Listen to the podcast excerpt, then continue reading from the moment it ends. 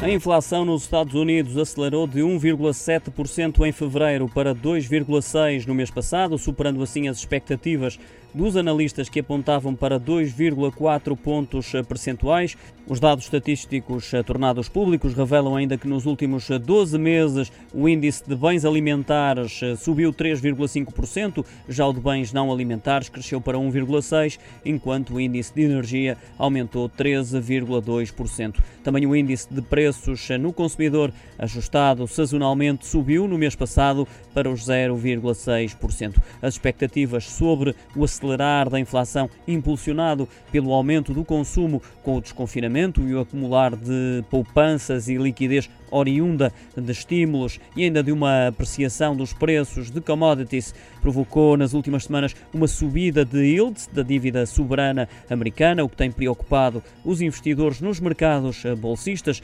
Jerome Powell, presidente do Banco Central, tem reiterado, no entanto, que a subida da inflação deve-se à quebra dos preços no início da pandemia em março do ano passado e será, portanto, eh, uma tendência transitória e pouco significativa, prometendo ser paciente em relação a qualquer alteração na política monetária.